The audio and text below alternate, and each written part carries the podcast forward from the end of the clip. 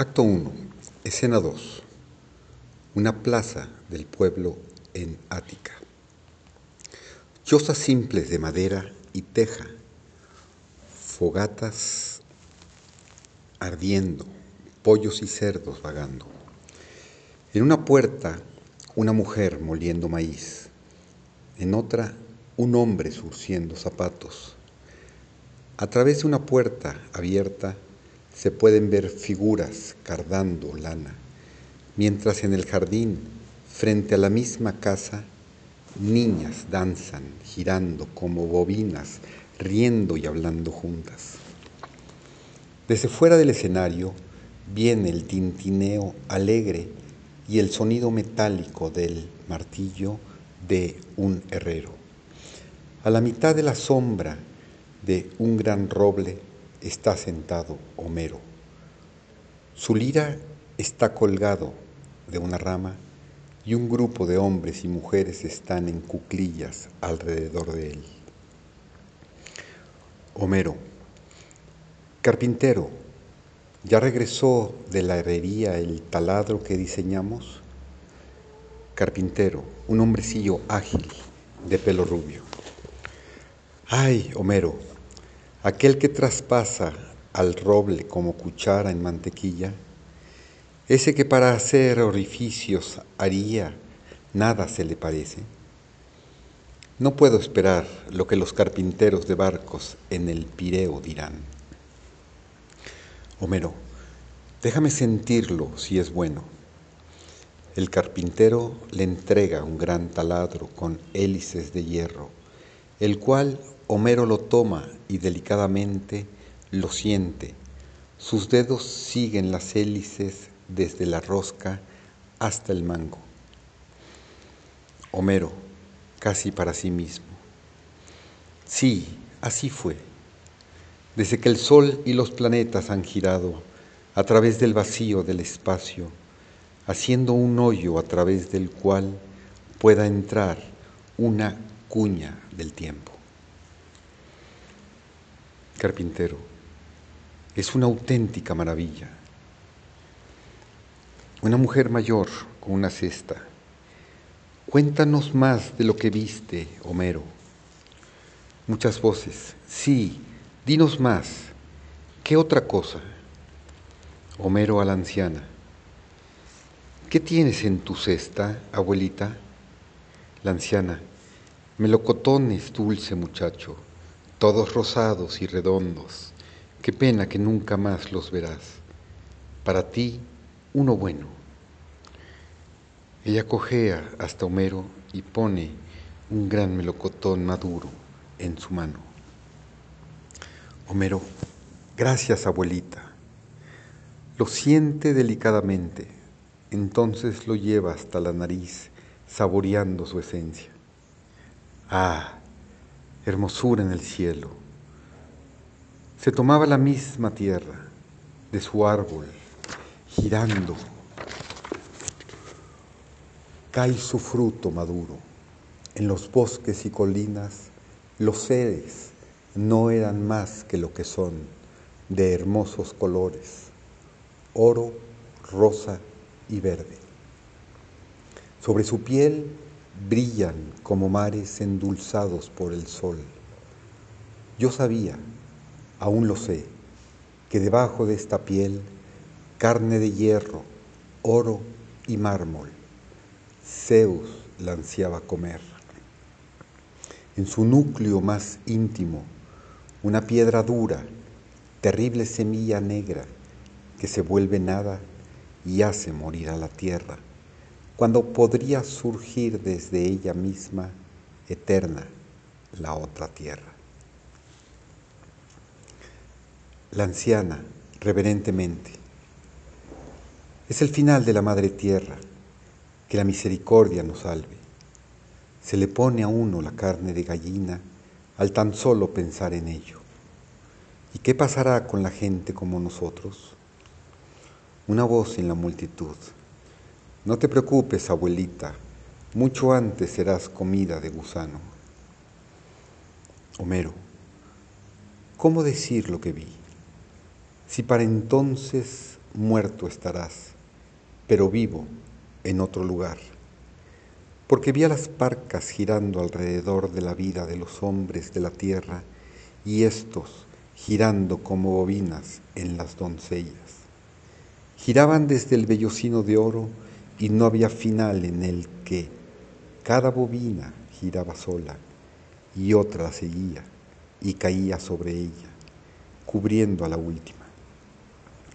Para los hombres, la bobina que desapareció parecía muerta y sin embargo solo como herida estaba sobre la bobina de la eterna enemistad y sigue ahí y todos vivos en ese lugar. Mientras habla, las tres niñas que giraban en el jardín se han movido hacia el centro del escenario y comienzan a bambolearse juntas en el tiempo, girando como bobinas contra sus rodillas, tambaleándose en el hilo y girando de nuevo a un ritmo lento y suave, en el cual tararean en voz baja por debajo de su aliento su vaivén se vuelve más rítmico y se sumergen de lado a lado, primero a la izquierda, luego a la derecha, en una especie de danza giratoria. Homero. Lo más extraño de todo fue que me pareció ver a Apolo con las piernas cruzadas como un remendón, sentado haciendo unos paquetes de artículos desconocidos. Todo el cielo era su taller. Tomando la piel de la tierra, la estiraba y la amasaba, la ablandaba, calentaba y elasticidad le daba. Luego las cosía, cortando formas de la misma con el hilo de la vida. Cada objeto era un alma y en algún lugar a su compañera tendría. Este era su trabajo. Al estar él hablando, cuatro zapateros se han congregado desde sus puertas y poniéndose en cuclillas con las piernas cruzadas en un semicírculo frente a las niñas, comienzan a balancearse de izquierda a derecha con el mismo ritmo, estirando el suave cuero sobre sus rodillas y entre sus manos mientras se mueven. Los zapateros hacen el mismo zumbido de las solteronas en un baño profundo y poco a poco este zumbido se propaga a toda la multitud. Hábilmente las, doncellas se sumergen y giran. Hábilmente las zapateras cosen. Ahora ya están las hechuras de cuero en sus últimas. A su lado izquierdo está el buril. Sobre sus rodillas derecha la aguja y el hilo. Se mecen una vez que hacen el hoyo y se vuelven a mecer una vez suturan. Poco a poco el ritmo se apodera de ellas. Otras chicas se unen a las hilanderas y el zumbido parece extenderse a toda la aldea. Así, las mujeres muelen maíz, los hombres triscan la lana e incluso el martillo del herrero canta. De alguna manera, todo el trabajo de la aldea se ha vuelto uno solo. Todo va suave y fácil. Y de este todo se levanta un murmullo palpitante como una colmena de abejas. De repente, en medio de esta actividad, uno empieza a escuchar a lo lejos el fuerte canto áspero de las voces de los hombres. Varios están fuera de tono, algunos están silbando. La canción se quiebra por los gritos y rechiflas, pero hay vigor en él, un balanceo intoxicante y alegre. Las voces se hacen más y más claras. Cantos. El cuerpo desmoronado de Agamenón descansa en la tumba. El cuerpo desmoronado de Agamenón en la tumba descansa. El cuerpo desmoronado de Agamenón en la descansada tumba. Mientras nosotros, pobres diablos, marchamos a la cima, a la cima marchamos. La banda de soldados irrumpe en la plaza con un rugido en la última línea. Están ardientes, rojos, sudorosos y cubiertos de polvo. De repente parece haber un montón de lanzas entre la multitud. Destellan los cascos. Hay gritos, risas, saludos. Las chicas que giraban corren a esconderse en sus casas y las zapateras lo hacen por última vez y pisotean el cuero entre sus pies. En un minuto, una mesa de madera y los bancos han sido arrastrados bajo el árbol cerca de Homero, y las jarras de vino, los tazones de sopa y el pan son puestos ahí. El capitán y una media docena de soldados se echan. Otros han cogido a las chicas alrededor de la cintura o están dejando sus escudos y corazas a las puertas de las casas. Gritos y saludos son lanzados por encima del bullicio. Gritos. Queso y pepinillos, muchachos. ¿Cuántos bárbaros pinchaste, Jasón? Algo para beber, a la salud de Plutón. Déjame hasta que te laves y decente estés, que no podés. El capitán, entre bocado y bocado. Bien, echamos a los sinvergüenzas hacia la llanura de Maratón. Tuvieron tiempo de enterrarse desde la primavera y tuvimos, como a los conejos, que echarles humo.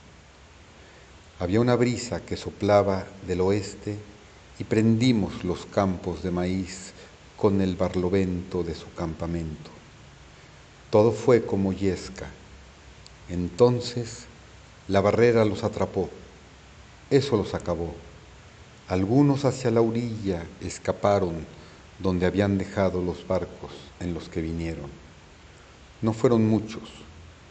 Los demás se quedaron hasta el día del juicio final. El posadero, levantándose y llenando su tazón. Buen trabajo, muchachos, para Atenea esta noche.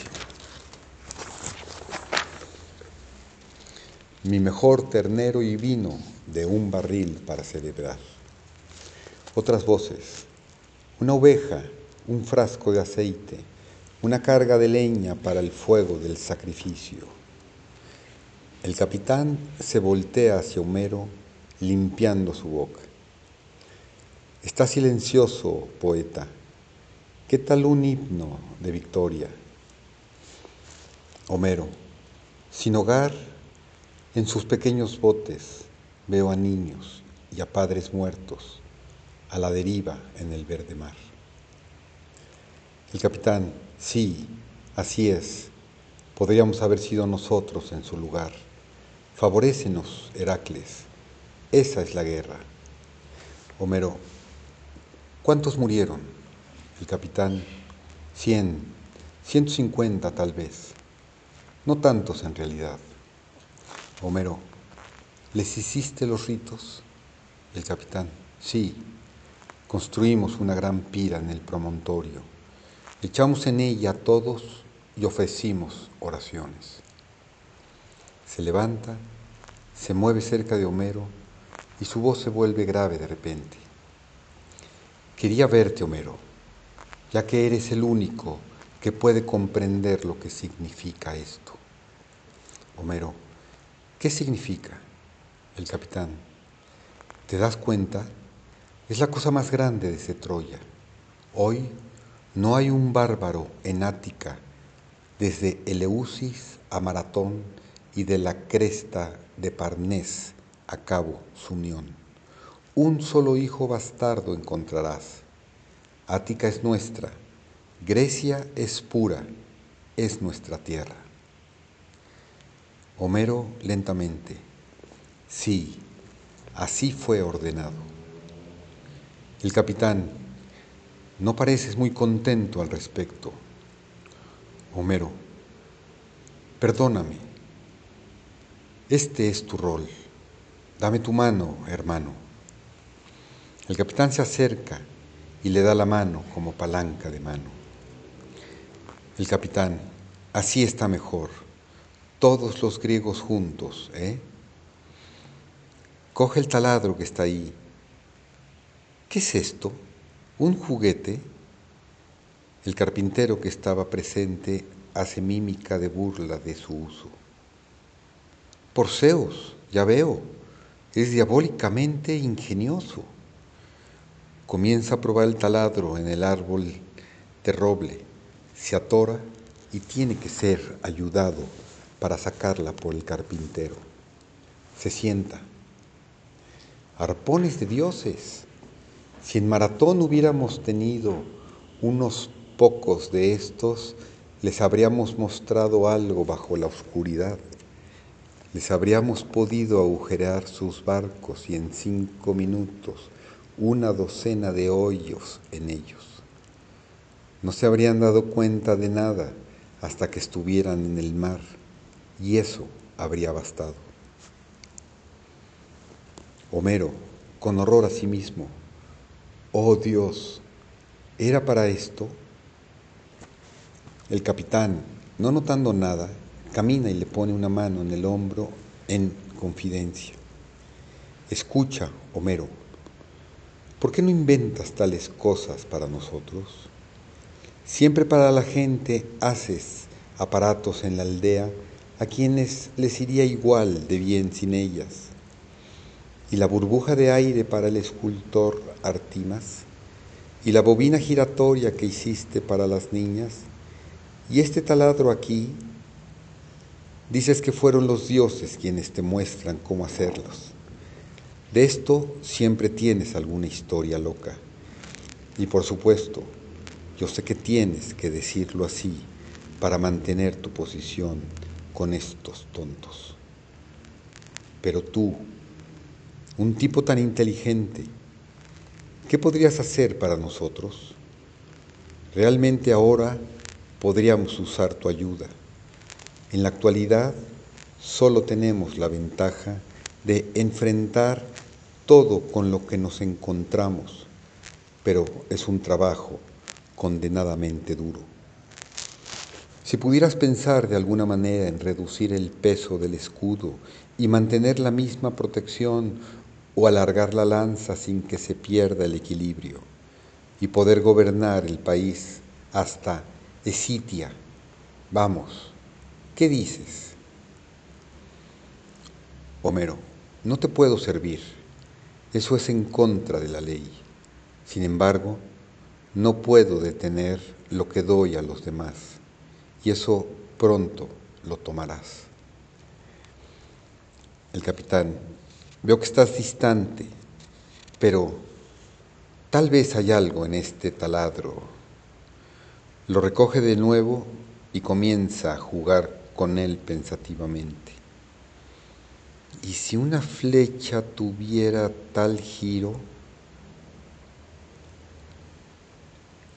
Hay un remolino de la multitud y el capitán desaparece de la vista mientras hombres y mujeres surgen frente a él.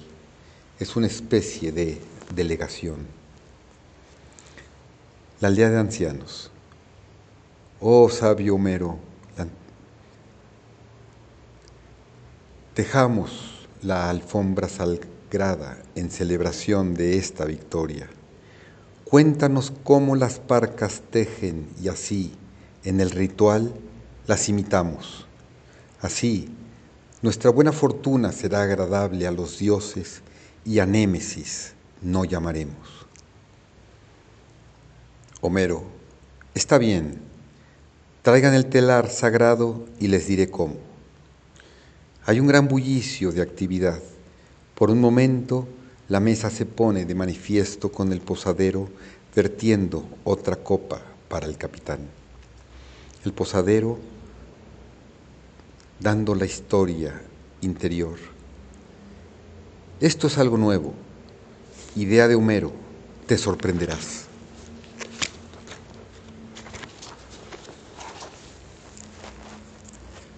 Entonces la multitud arremolinada pasa de nuevo. Desde la izquierda se arrastra un enorme telar vertical construido de vigas de madera sobre el cual la mitad de una gran alfombra con un extraño patrón de círculos y líneas entrecruzadas ya está tejida. El telar se coloca a la mitad del escenario. Los tapetes son tirados y una docena de hombres toman sus lugares con las piernas cruzadas frente al telar, mientras las mujeres traen cestas de lana de colores y colocan montones junto a ellos. En cada extremo del telar está un hombre con una lanzadera y delante de él, en el centro, se coloca el maestro del trabajo leyendo una gran, un gran pergamino en el cual se dibuja el esquema entero. Al poco tiempo comienza una música alegre y rápida de gaitas y los tejedores se ponen a trabajar. Con cada caída del tono recogen un bucle de lana de color sobre su izquierda, lo enganchan a la urdimbre, lo anudan y cortan el filo. Cuando han hecho esto tres veces, baten la hilada hacia abajo con un peine de latón pesado. Entonces pasan sus dedos a lo largo para sentir la uniformidad. Cuando la hilada está terminada, el tono de la música cambia y la lanzadora pasa por debajo de la hilada de mano en mano y vuelven a empezar. La música es rápida, alegre e intrincada, tejiendo en sí el patrón de la alfombra. En el fondo, los triscadores de lana han salido al jardín y los hombres tienden las cubas de tintura. Otros lavan el hilo, las chicas giran e incluso los soldados cargan las cestas o azotan el vellón. Todo es alegre, industrioso y creciente. Homero, así vi el patrón de nuestra raza como una gran alfombra, en la cual los dioses tejían a lo largo de los siglos, y cada hombre y cada mujer griega era un solo nudo en sí misma, un bucle de forma inamovible en su lugar. El año y la ciudad fijos como urdimbre y trama, y algunos rojos como guerreros, azules quizás marineros, otros blancos como sacerdotes agrupados de muchos colores, y con sus semejantes y sus antagónicos en extraños patrones que ellos mismos se revelaban solo al pasar por la edad. Palas Atenea, nuestra madre, bien conocía este patrón, lo que significaba y cómo terminarlo. Nosotros, en cambio, no sabíamos cómo, por estar firmemente atentos, viendo solo nuestros mismos nudos y en la misma dirección. Grecia está tejido por nosotros y nosotros por ella. Así para siempre será. Y si bien cuando la última hilada de las parcas acabada esté, no todo se habrá ido como los hombres creen. El fin, en toda su forma y belleza, revelado será, y en la comodidad de los dioses descansará, en un placer para siempre, quizás. El tiempo es la urdimbre y la trama la eternidad.